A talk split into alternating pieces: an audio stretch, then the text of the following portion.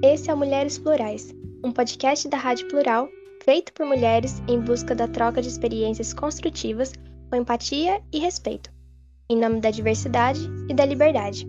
Eu sou a Lívia, apresentadora do programa. E com esse episódio, damos continuidade ao projeto de narrativas, onde contamos histórias de mulheres de forma sensível e empática.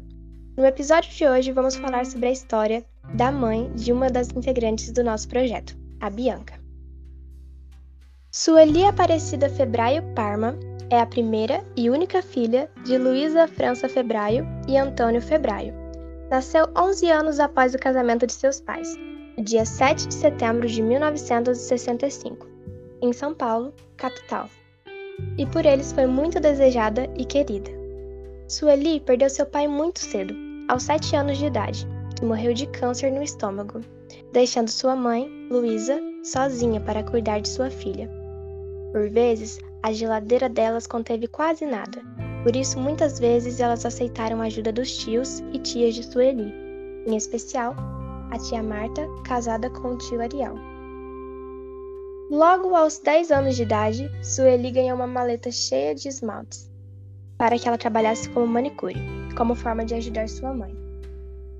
Entre escola e trabalho, como manicure, Sueli sempre foi muito curiosa e aprendeu a cozinhar sozinha, apenas vendo receitas na TV e assistindo sua mãe cozinhar.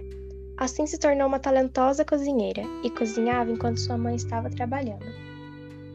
Sueli mais tarde começou a trabalhar em um banco e ali trabalhou até decidir se mudar para o interior de São Paulo, Itápolis, para fugir da violência da cidade grande, após ter sido assaltada três vezes.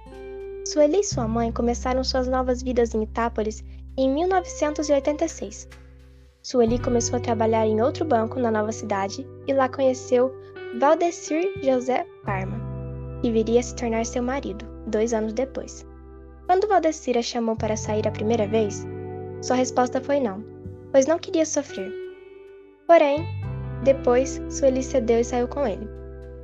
Anos depois de começar o namoro, Sueli engravidou e por isso se casou às pressas com Valdecir.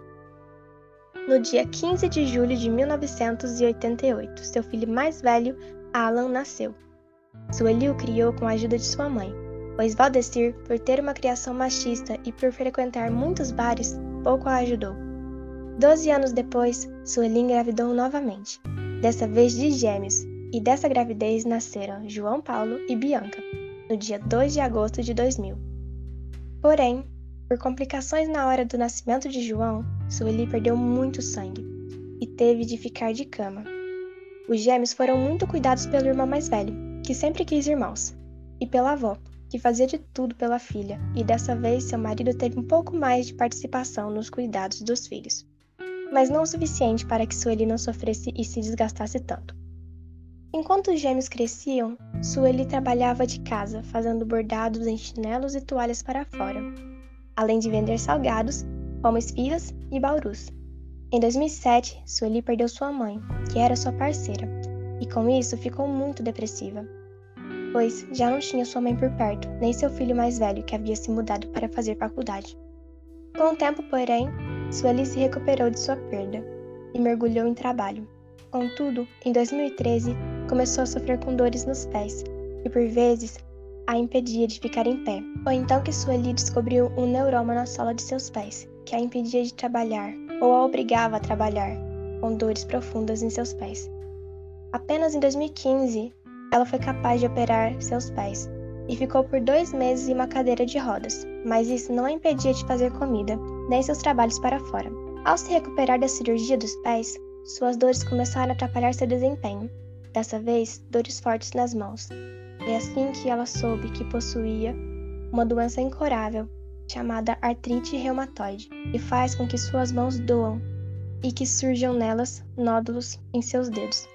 Em alguns anos, Sueli pode perder os movimentos de suas mãos, porém, mesmo com tantas dores, ela nunca parou de trabalhar. Em 2017, Sueli recebeu a oportunidade de trabalhar fora de casa, dando aulas de pintura em tecidos e enfrentando suas dores e mesmo sem trabalhar fora de casa por tantos anos, Sueli aceitou o desafio. Porém, com a pandemia, suas aulas tiveram que parar. Atualmente, Sueli se apaixonou por saboaria e tem planos de iniciar sua linha de saboaria artesanal. Sueli é a mulher mais forte que sua filha Bianca conhece e a inspira todos os dias. Eu gostei muito de gravar esse episódio e espero que vocês também tenham gostado de conhecer a história de Sueli, que é uma mulher tão inspiradora. Até o próximo!